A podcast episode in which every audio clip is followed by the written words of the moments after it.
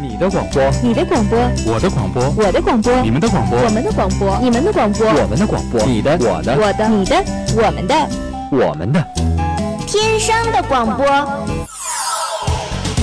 天生广播播四海，校园你我知天下，魅力天生广播，展现真性你我。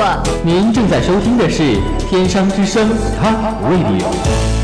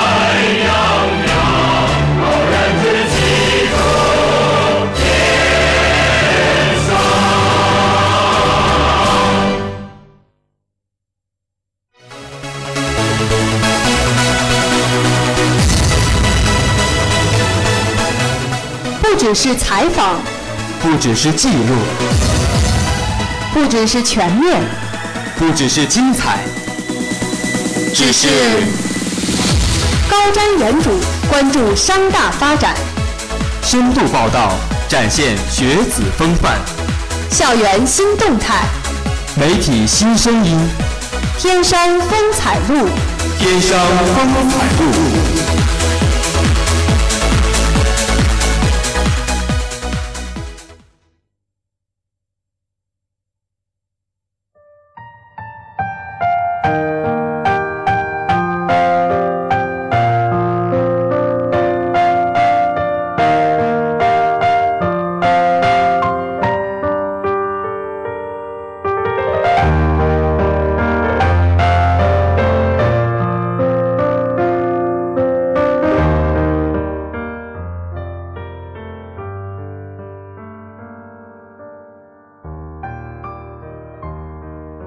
关注天商发展，展现学子风范。大家中午好，我是你们的老朋友望航。新一期的天商风采录在这里又和大家见面了。大家好，我是你们的朋友嘉义。感谢你们在这个周三的中午和我们如约相见。望航，我先问你一个问题，嗯，说吧。你有没有曾经在晚上独自打车的时候，会想象啊，其实自己打到的是一辆幽灵车？呃，这个晚上独自一个人打车啊，比如说滴滴、优步什么，说打到那个什么幽灵车是吧？对对对。就是说，就坐上车，然后司机载着你去到什么鸟不拉屎、鸡不生蛋的地方，或者是一片墓地啊，然后转身对你说啊，我到家了，就这种车是吧？哈 哈，这这啊，我真没有多想过啊，就我们男生这不会没事儿每天就想这些东西啊，这打个车赶紧回家就得了啊，不像你们女生这整天这坐个出租车还胡思乱想，这么胆小啊。这，哎，这，嗯，你别说我们胡思乱想，你说嗯嗯嗯这最近呢是有很多用优步的小伙伴们呢，都是说自己哦打到了这个幽灵车。呃这真打到幽灵车，对，真的打到了幽灵车。他们说在叫车之后呢，司机接接了他们的单，嗯但是呢不会和他们联系，更是没有车来接他们。你说那些司机的电话也打不通。这个时候呢，手机上显示已经完成了行程，并且已经扣除了相关的款项。呃，你说的这件事情呢，我也是有所耳闻啊。这听说更恐怖的事情啊，你看这些司机的那个头像啊，都特别特别恐怖啊，不是什么这个面色苍白，就是这个嘴唇发黑啊，要不就是什么扭曲变形的那种都有啊。想想，如果真的是在独自打车的时候碰到这种情况呢，还真的让人这个汗毛都能竖起来啊。对啊，其实这些所谓的幽灵车呢，就是指司机接单之后，并没有联系乘客，也没有车来接乘客，但是行程呢却有很快的开始，又很快的结束，乘客被莫名的退款。说白了呢，这就是大家都知道的刷单啊。这看来这幽灵车不是真的闹鬼啊，其实我觉得就是被骗了啊。有业内人士认为呢，这些幽灵车的这个。司机啊，主要呢就是利用这个接刷单客自己发出的单子，直接套取平台上的这个奖励和优惠券啊。如果在被真实乘客发现之前能刷个好几单，那个收益也是不少。遇到此类情况之后呢，便是申请了优步的审查。嗯，虽然只花了半个小时就把车费追了回来，但是无论怎样，都是暴露出了优步平台审核机制的漏洞。也是再一次说明了网约车平台审核身份的机制还有很多很多的漏洞欠缺。嗯，没错啊。那么对待此事呢，优步官方给出的回应啊，就称这个将通过技术这方面来打击这种刷单行为，同时呢，也积极的收集各类证据，同时转交公安部门啊，将不法分子绳之以法，以确保这个平台的公平和公正，充分保障啊这个乘客和司机的利益。如果有小伙伴们打车的时候遇到了这类头像狰狞或者是面部扭曲的优步司机，那就立刻取消订单。如果被扣款扣如果被扣款的话呢，请打开客户端，找到你出问题的行程，点击需要帮助选项，选择与车主相关的反馈，点击我预约了车辆，但是未能坐上车。之后提交问题，系统就能给出你解决的方法。没错，无论怎样啊，当我们自身的利益受到损害的时候呢，我们一定要通过这个正当手段来维护自己的合法权益啊，不能啊就这样放任这些不法分子逍遥法外。好了，说了这么多呢，一段好听的音乐过后，让我们一起走进今天的天商风采录。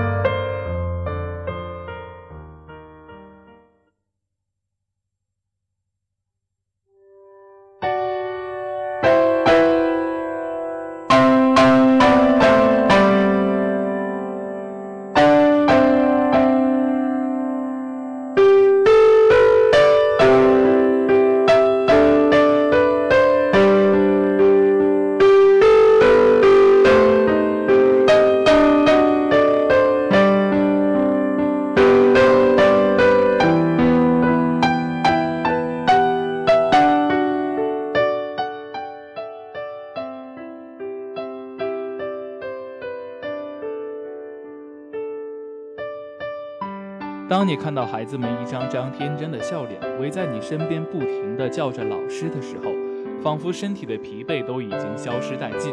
这是一位暑假参加支教的女生对我说的一句话。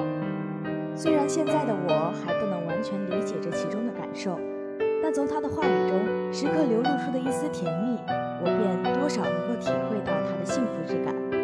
这并不是一种身体上的舒服，而是心灵的洗涤。本期的主人公就是这位去支教的女生胡佳佳，她也是我们广播台的一位小记。性格直率的她却从不怕吃苦，支教一行条件艰苦，但她却能在这种苦中享乐。说起支教呢，这算是她很早就有的想法了。在高中的时候，她看到有支教的报道，非常感动，就觉得这是一件特别有意义的事情。如今对于她来说，也是能够。而最后能成功的去支教，则要感谢大森林支教队。这是由天津工业大学学生发起的大学生工业公益组织，而我们商大的一位学姐，则是他的一个领路人，带领着他走向这个道路。为了这次的支教行动，他们整整准备了一个学期的时间，从最初的招募到培训，再到最后的支教活动，他们每一个人都付出了很多，但就是因为爱心的力量，让他们坚持了下来。为了能教给孩子们一些有用的东西，他们也是足足培训了半个多学期。在这期间，每个星期都会有一次课程演练，演练结束后会有队员指出你的优缺点，然后进行改进。对于一个大学生的公益组织来说，资金一直是大森林支教队的命门，而这次的支教活动也是完全自费的。也是由于这个主要原因，三个支教队最后浓缩成了只有二十一。在这个支教队伍中，有一位来自秦皇岛的男生，因为支教地点远在贵州，光来回路费就要都花费不少。可他却没有去抱怨，自己反而非常乐于做这种事情。每次下课都有小孩来找他玩耍，他也很享受这个过程。大学生支教队也一直在努力解决资金问题，因为其汇聚了天津高校的学生，人数多达几百人，现在也正在注册成为一个真正的公益组织。光是那微薄的赞助，根本无法为支教活动提供更好的服务。之前学长学姐提供的资金也是一直让大森林支教队支撑到现在的原因。如今之际，则需要让越来越多的爱心人士了解到他们与社会接触，给予他们更多的支持。爱是不计成本、不计回报，支教便是这样的一种爱。他匆匆的来，留下知识与思想；匆匆的走，带走满眼的纯真笑脸。一切的记忆都会留在你我的心间。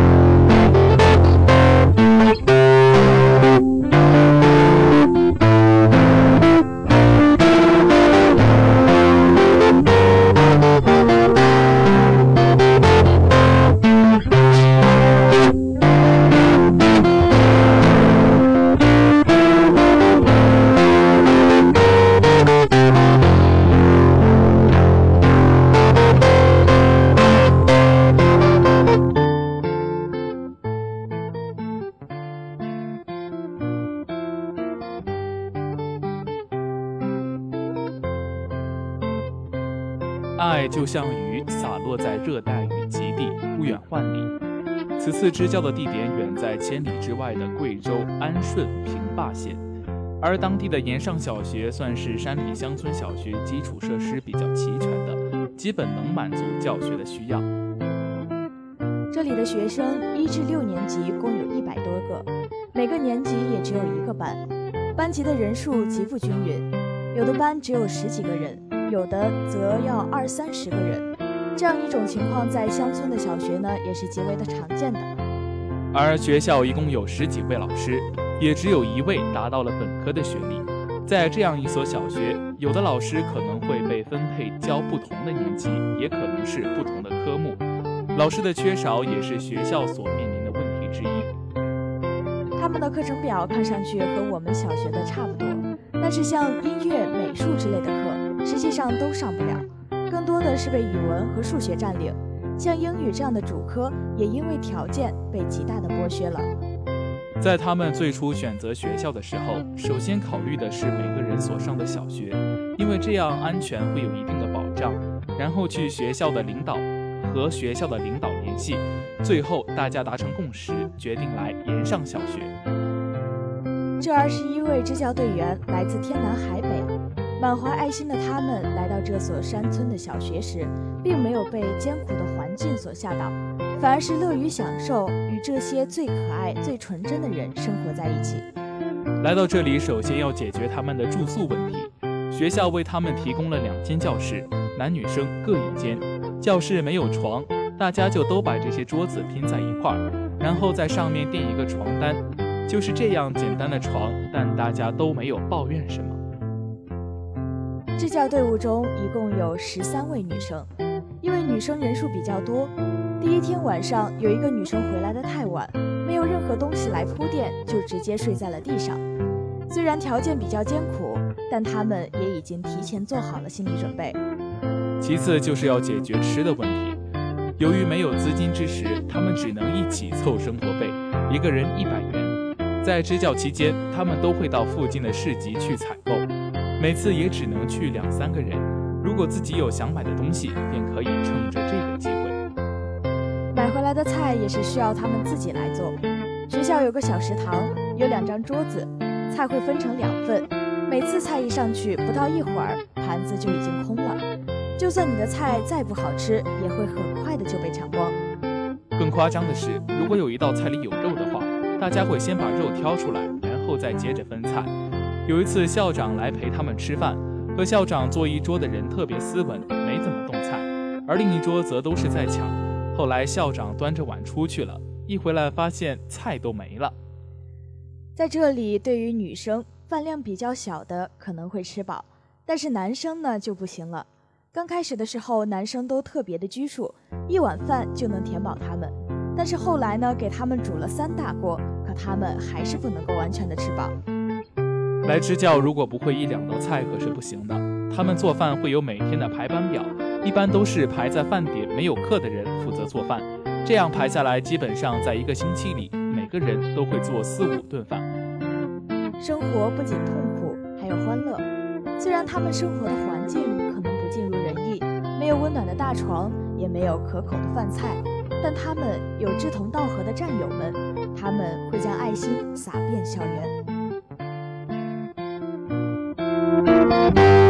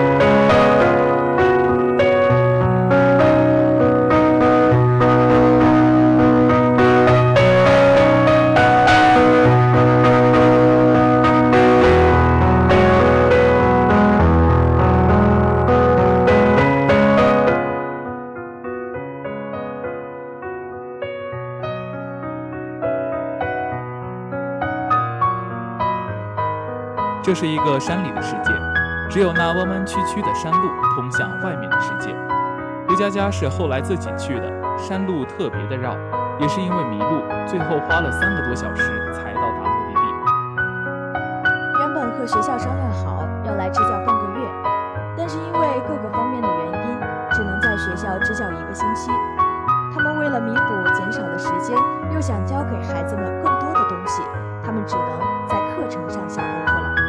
在这里，白天主要给学生们上课，晚上每天都会开一个总结会议，然后布置一下明天的任务。之后大家一起躺在乒乓球台上看星星，在这城市中所没有的夜景中，这种自然美让人痴迷。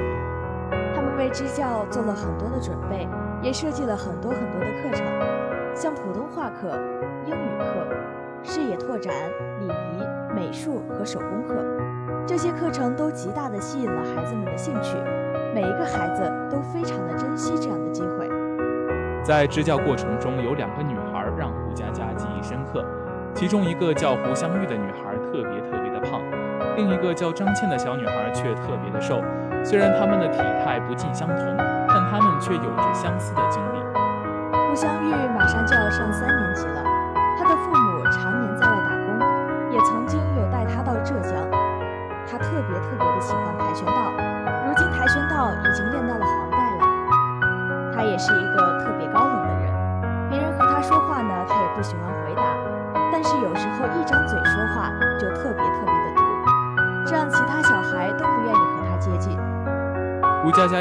很多老师都这样说，就特意的去关注她，接近她，发现这个小女孩心其实特别特别的好，只是不善于表达。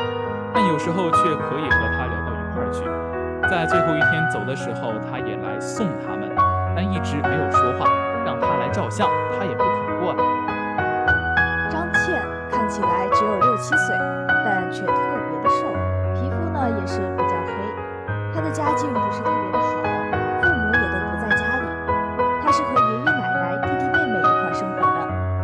下学回家还要喂猪，并且还要给家里人做饭。胡佳佳和他聊天的时候，他特别的害羞，也不善于表达自己。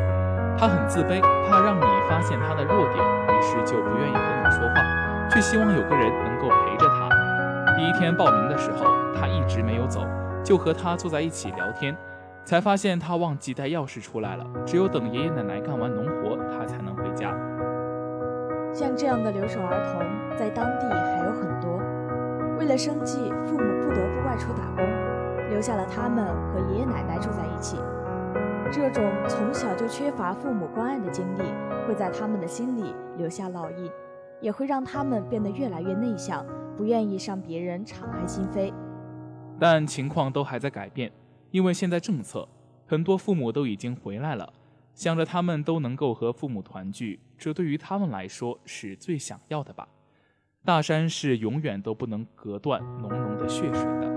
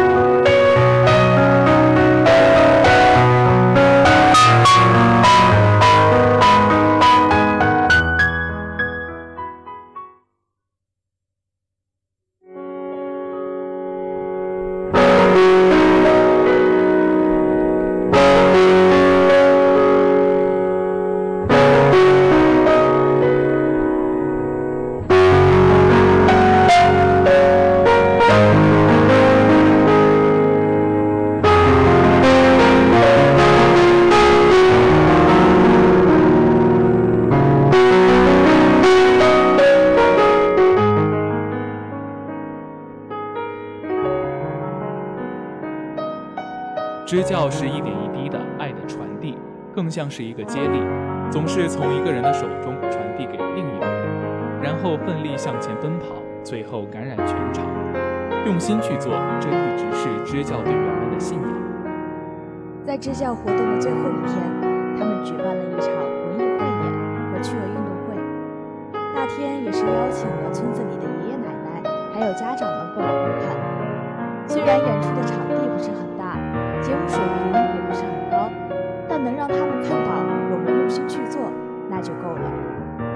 文艺汇演每个班至少出一个节目，而表演的内容大多都是合唱。他们那稚嫩的声音还是震撼了现场的观众。还有一个班出了两个节目，其中的一个舞蹈也吸引了大家的关注。虽然动作不一定很到位，但感情却胜于舞蹈。而支教队员们也是给大家带来了手语表演。他们为了这个节目也是经过了很长时间的排练。这一个个手语看起来简单，但是要真正整齐划一起来，还是需要大家长时间的磨合。文艺汇演结束完，也就是趣味运动会了。但运动会受欢迎的程度一点也不亚于文艺汇演。运动会是一种接力的形式，中间设置了四个项目，分别是跳绳、运球、拖乒乓球、背靠背夹球，最后计算总的时间。最有趣的要数第四个项目了。你会看到有的小孩个子特别高，有的小孩呢特别的矮，个子高的全程都在拖着那些个子矮的，看上去特别的搞笑。而整个运动会呢，也都是在一片欢笑声度欢笑声中度过的。最初活动的设想只是针对三四五年级，但做活动宣传的时候，也吸引了其他的一些年级，甚至是已经放假的初中的孩子。最后一共有九十六个孩子来参加了我们的活动。当他们要离开的时候，他们每个人都假装笑得很开心，生怕别人发现他们内心的不舍。虽然只是短短的一个星期，与每个孩子相处的时间也不是很多，但是在最后要走的时候，孩子们还是不愿意松开他们的手。回到城里之后，大家也都好好的吃了顿饭，桌上有鱼有肉，虽然比在学校的饮食好很多，但大家都无比怀念那抢饭的日子，只有那样吃起来才香。那天他们基本上把桌子上所有能吃的都吃了。他们都知道，一个星期根本没有教给他们太多的知识，也主要想传授给他们一种思想，让他们有对生活的向往。有对外来的自信，生命不应该只是拘泥于一角，而是需要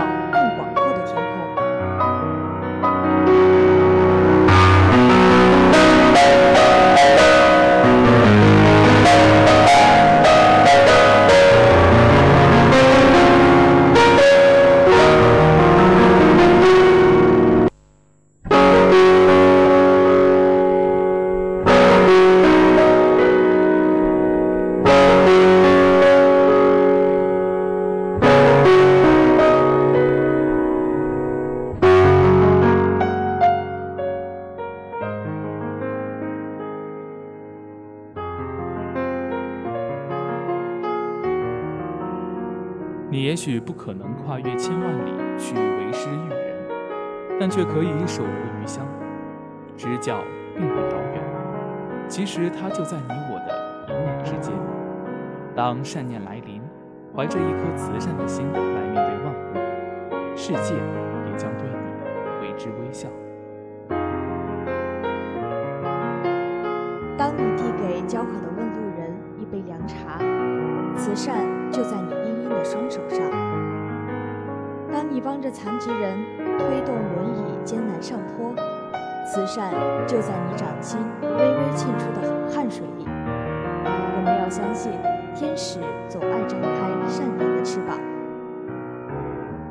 好了，看看时间，今天的天上风采录就要与大家说再见了。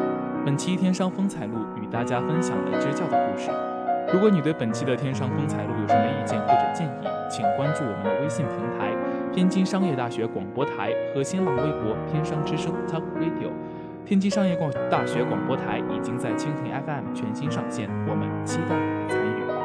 今天的天气十四到二十七摄氏度，下午的体育天地将为大家带来最新体育赛事，敬请期待。